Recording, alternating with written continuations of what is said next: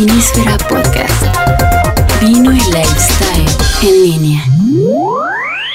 Bienvenidos a un nuevo Vinísfera Podcast.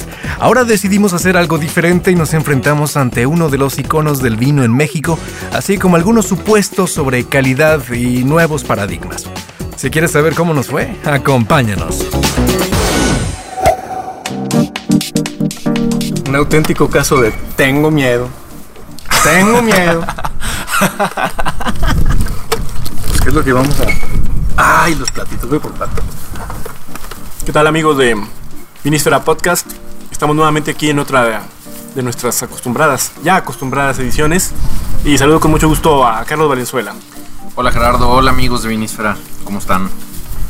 Álvaro José Gómez. Presente. ¿Qué tal? ¿Cómo te le estás pasando? Bien, bien. Estamos eh, enfrentándonos a un reto nunca antes presentado en Vinísfera Podcast.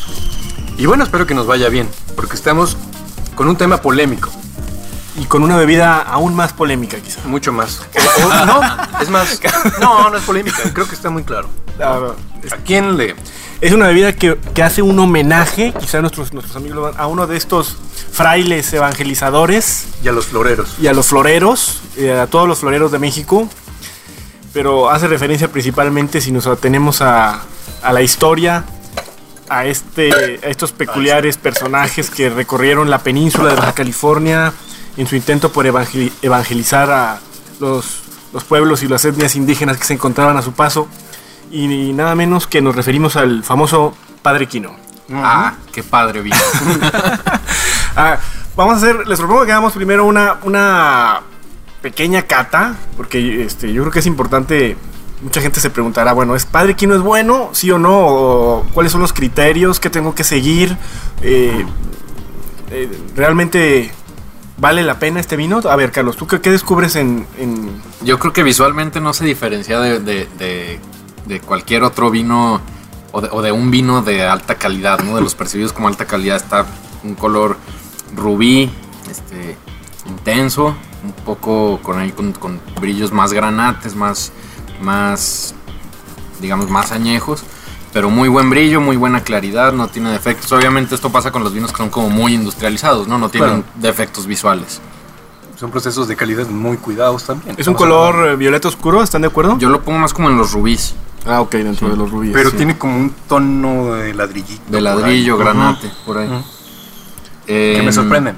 Tengo años, muchos, muchos años sin tomar una botella de, de Padre Quino. No quiero decir que nunca había tomado, porque sí lo hice, como no. Yo Tiene- creo que la mayoría de los mexicanos lo, lo habremos hecho. ¿no? Yo creo que sí. Fue el, aparte, yo Vas creo que tuvo una la época en donde pues era el vino, ¿no? Y bueno, pasemos a, a nariz. Ya ahí la cosa. Para ya- mí es una nariz tal cual este jugo de uva. No sé si Sí, estén de se acuerdo. siente el alcohol, pero ¿qué presencia Se siente como sobre la sobremadura. 12 y medio, pero ¿Ciruela pasa? no lo estamos está calientón, entonces también por eso. Ahora, este, este padre Quino no, no sabemos cuál es la añada. Ay, ves que el Padre Quino no que tiene añada tiene. No tiene añada.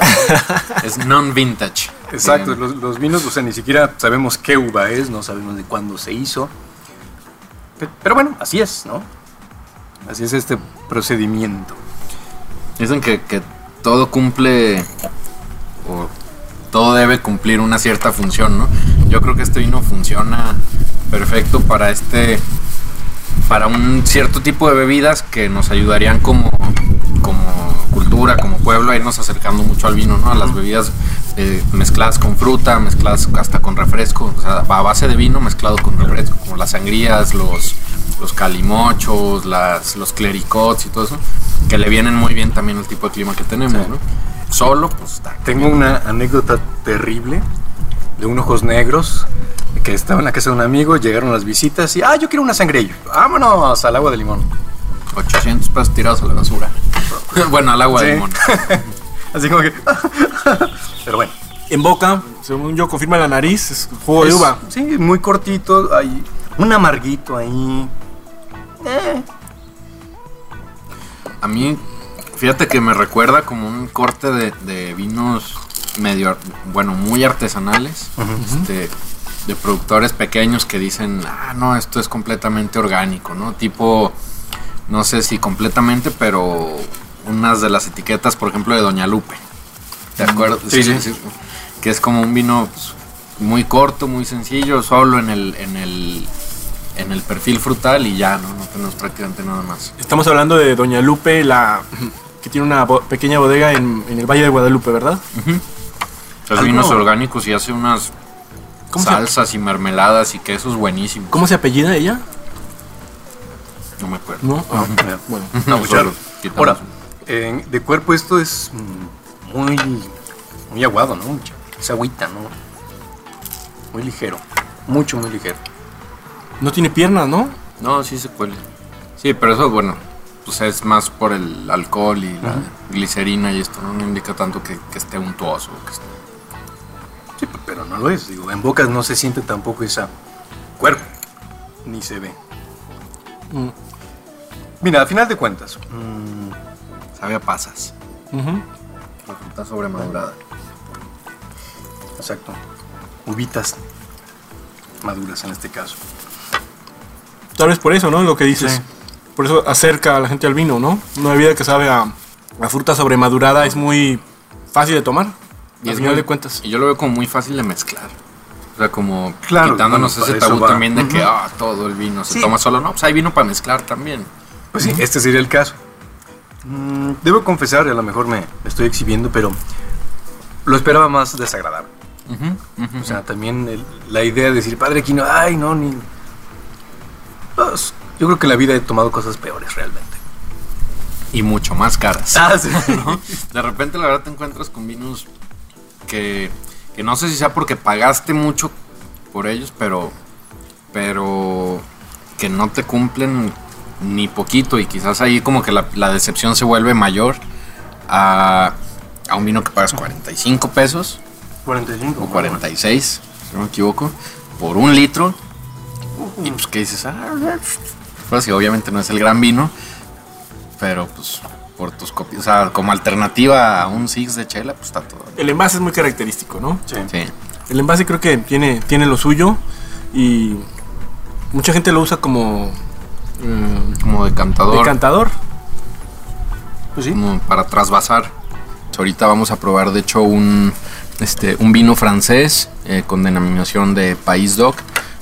Y, y es un vino que viene en presentación de 5 litros, lo cual en, en vidrio, bueno, pues sería, sería un poco difícil, ¿no? Sería como el Carlo Rossi, este, que es No, un 4 Carlo litros, ¿no? El galoncito. No, si vamos con la. Sí. Con esta lata, por favor, que tengo Vamos mucha a pasar curiosidad. de- de- del padre Quino, Carlos y Álvaro, vamos a pasar a este vino que, que, tiene- que lleva por nombre, ese, por nombre perdón, Le Complice de Puejot. Bueno, es un vino francés, es un Ah. vino tinto de la- del Pays d'Oc, Es como de la región, vino de la región. vino de la región.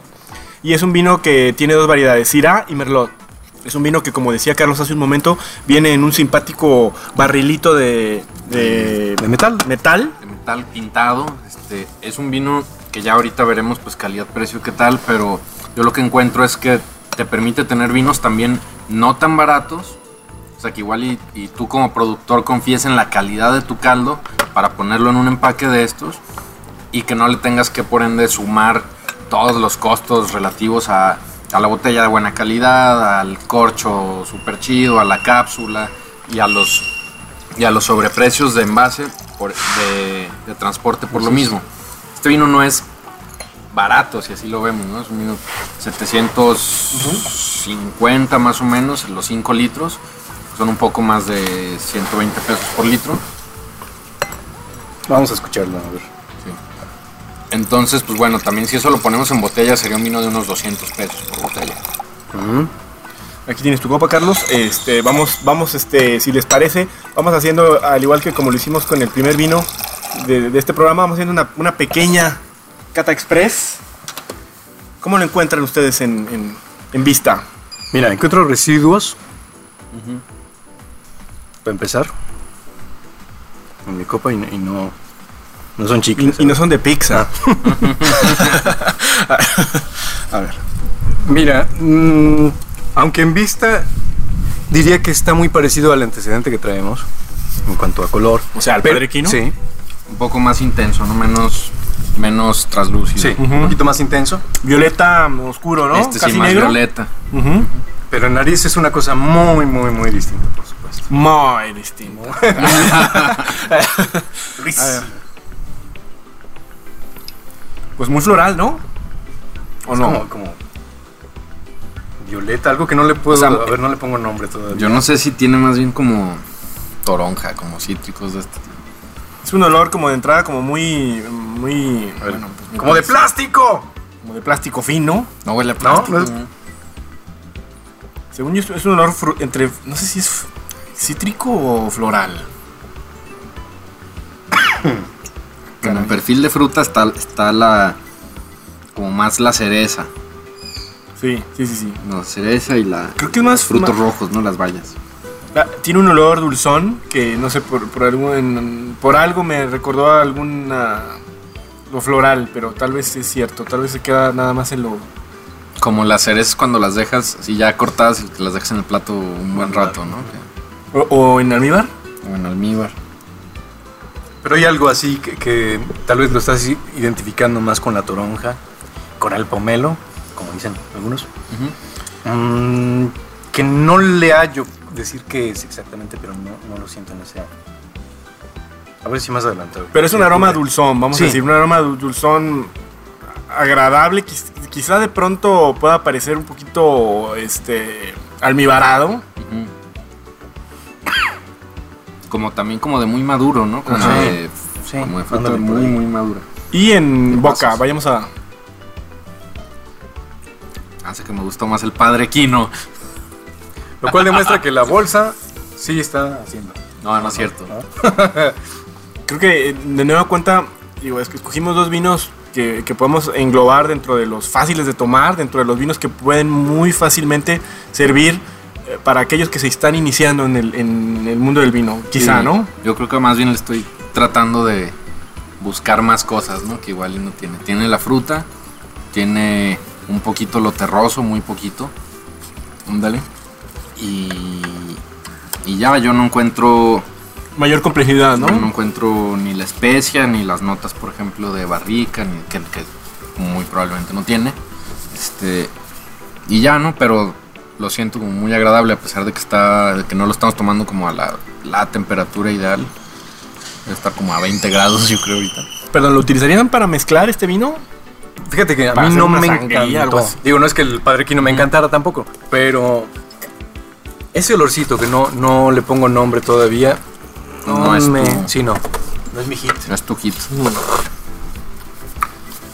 Tiene sus taninos, mucho más pronunciados que con el Padre Quino. No sé si, Sí. si lo alcancen a percibir. O sea, sí, sí, de uno. entrada, Ujú.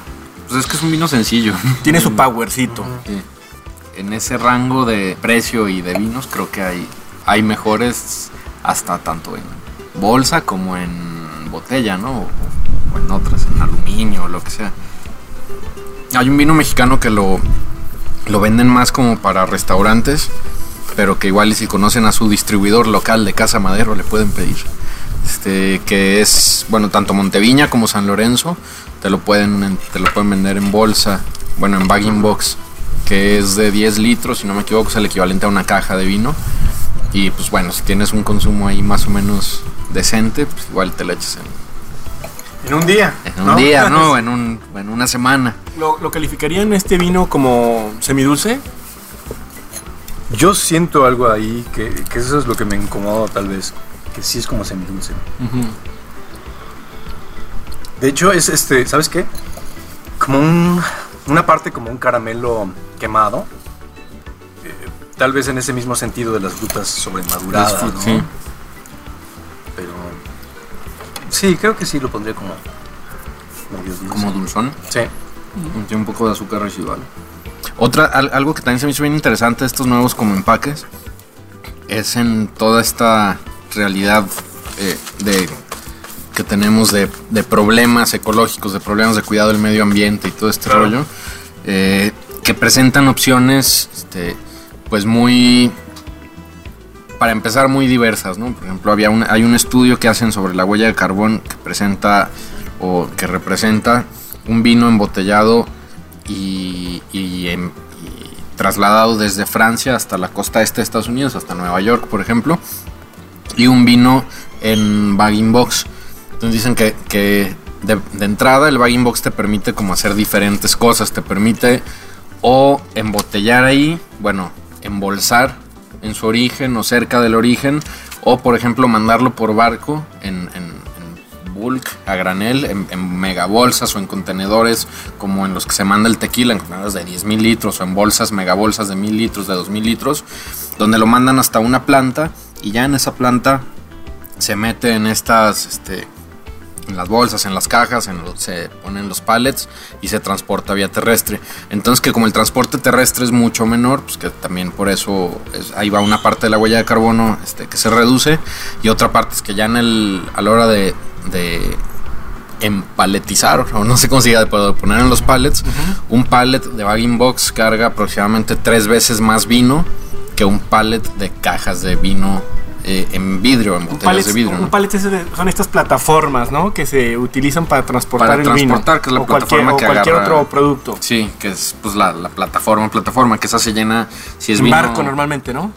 Pues se meten en contenedores y en barco o se meten ya que llegan a su destino, a su- al puerto destino, se meten a los trailers, a los camiones y pues ya se van en eso, ¿no? Como tarima, la tarima. La tarima. Es una tarima. Y también La- es como una medida, ¿no? Sí. Un pallet le caben tantas cajas, tantas botellas, tantas bolsas. Sí, entonces en, en término de litros eh, puedes transportar, digamos, en un pallet y, y por el costo que, que representó mover ese pallet y también la huella ambiental que representó mover ese pallet, puedes mover mucho más litros de vinos en esta presentación, bueno, en esa presentación, que en la botella, ¿no? Entonces también es algo a considerar.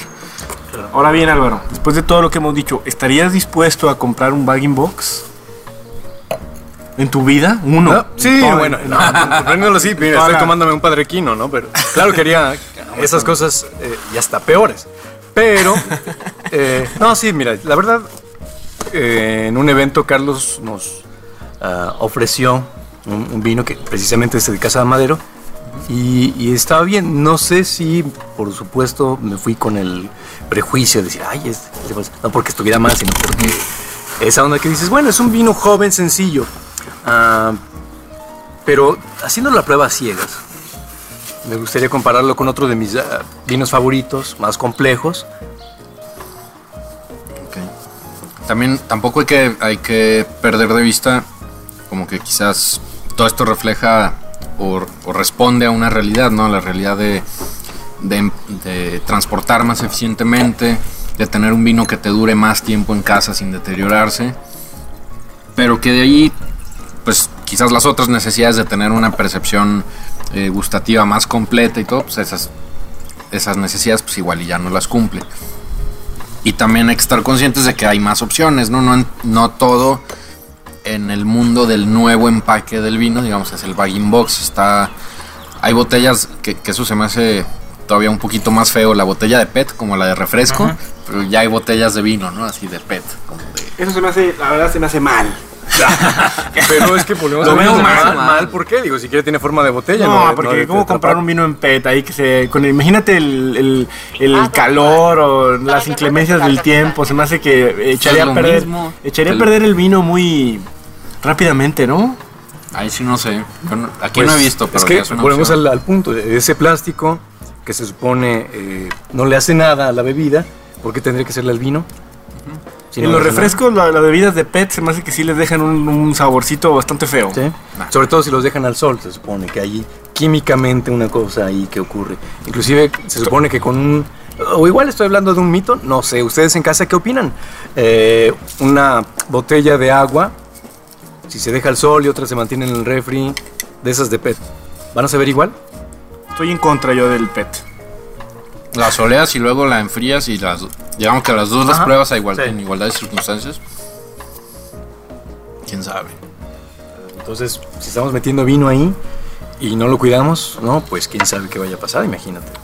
Pero para el caso, es el mismo punto que yo eh, sostengo con lo de la el bagging box, ¿no? O, que es un plástico más fino, ¿o qué pasa? Pues son plásticos de grado alimenticio. Digo, si nos vamos a esas, José Luis Durán fermenta en plástico. Están un mes y a alta temperatura. Bueno, José Luis Durán, uno de los enólogos de, del Valle de Guadalupe. hace sus fermentaciones a temperatura controlada y todo súper bien. Pero en los beans de plástico, es plástico de grado alimenticio. No le. Como no le transfiere ahí nada, tampoco ¿En le va a tanques de plástico? Sí. En, en beans, en estos beans blancos. Muy usados en la industria. Interesante. Mm. ¿Y por qué escogió el plástico? ¿Le preguntaste? Escogió más bien como, o yo como lo entiendo, es que escogió el volumen. Te das cuenta que esos beans son de 200 o 300 litros, lo corregiremos si, si no es así, pero que te permiten tener ese batch, ese, esa, o sea, e- ese tanque controlado. Si algo le pasó, le pasó a ese tanque. Entonces, aun cuando te permite tener una, microfermentación, este, porque estás eh, checando cada tanque, cada, partecita, pero pues tienes que tener mucho más espacio y mucho más mano de obra y todo para poder hacerlo. A diferencia de un tanque automatizado de temperatura controlada de 10.000 litros. Entonces, este, pues yo creo que si ahí no le transfiere nada, o le transfiere cosas buenas, pues igual también se las transferirá después. Quién sabe, ¿no? Conclusiones entonces. ¿Qué pasó en este episodio?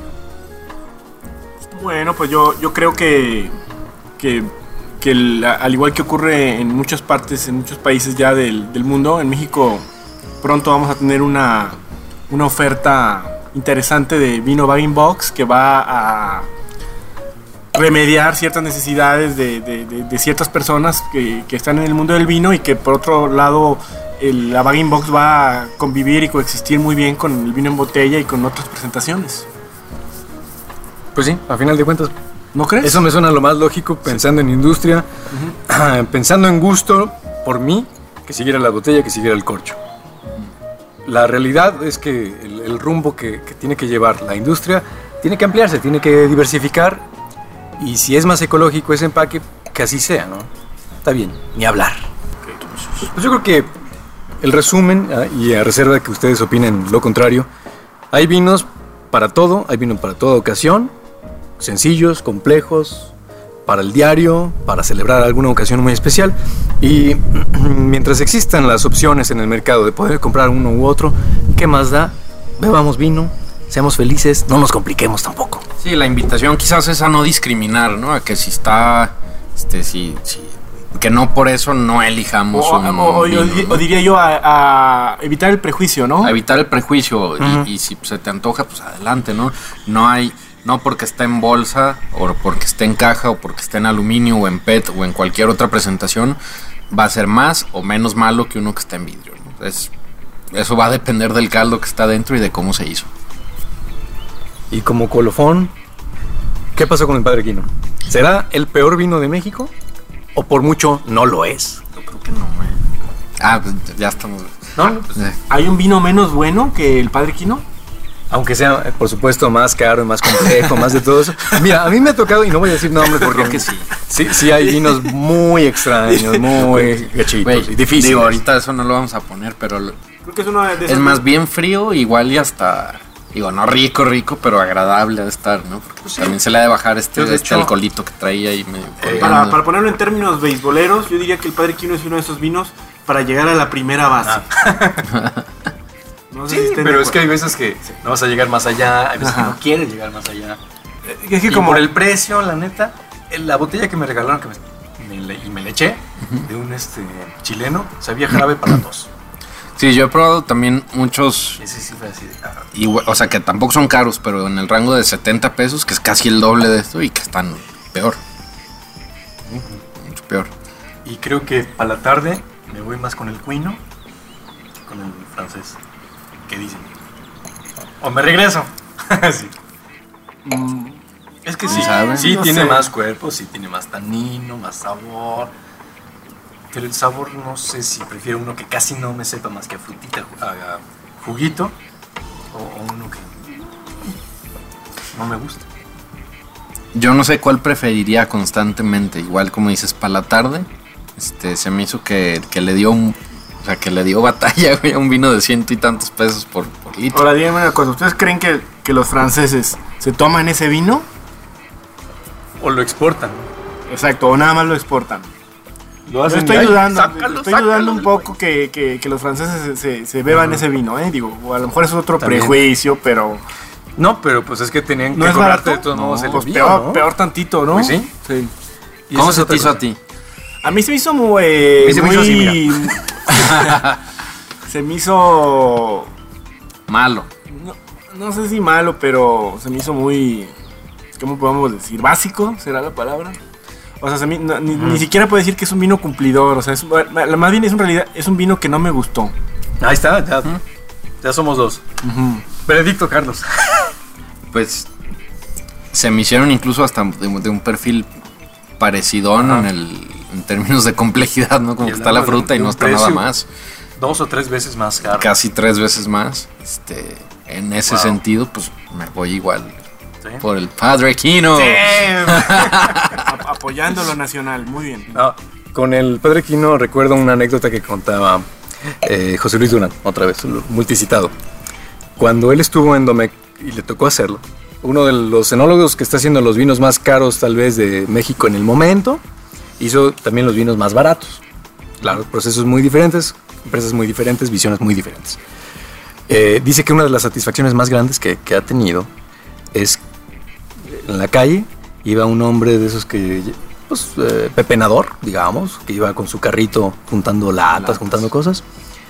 Entró a, a un súper o algo y se sentó con una botella de las chiquitas de Padre Quino ahí en la banqueta a echárselo muy a gusto. Wow o sea hay vino para todo hay vino para todos. Eh, la- el disfrute la emoción es única Ahorita ya, nomás como un breve paréntesis. Ayer estábamos eh, platicando con uno de los representantes de marca de, de Concha y Toro, cuya filosofía es esa, ¿no? Pues bueno, es un poco parecido a eso de tener vino para, para todo momento, digamos, para alguien que esté empezando, para un ya conocedor, para todo. Y le pregunté, le pregunté yo, ¿crees que hay vino? O sea, en general, hablando del vino, ¿crees que hay vino para todos, para todas las personas? Y había alguien en la mesa y este, una señora que dijo, no, es que no, ¿cómo puede ser? Si los albañiles ganan, los albañiles son nuestros obreros de la construcción, ganan 50 o 70 pesos al día, ¿cómo van a poder comprar una de vino? Pues esto cuesta 40 pesos, que cuesta como tres chelas es exacto te iba a decir es menos y es que más líquido. ¿No? O es más o menos, o sea, es prácticamente peso, peso por litro, pues es prácticamente lo mismo que, que, que la cerveza. Y la cerveza sí se la toma y todo. Creo que hay vino, volviendo a, a la pregunta, yo creo como este, como este señor, que hay vino para todos, ¿no? Y, y aquí está un, un buen ejemplo. Vaya experiencia. En el tema del vino, como en tantos otros, las verdades absolutas resultan muy relativas. Debemos recordar que hay opciones para cualquier ocasión y propósito. La calidad es objetiva, pero el gusto siempre será, y por fortuna, subjetivo. Y al final de cuentas, la mejor razón para compartir algo es el puro gusto. Gerardo Lammers, Carlos Valenzuela y Álvaro José Gómez, agradecemos tu atención y esperamos tus comentarios. Nos escuchamos en la siguiente emisión. Envía tus comentarios a podcast.vinísfera.com. Vinísfera Podcast. Vino y lifestyle en línea. Podcast realizado en Aurix Producción Digital.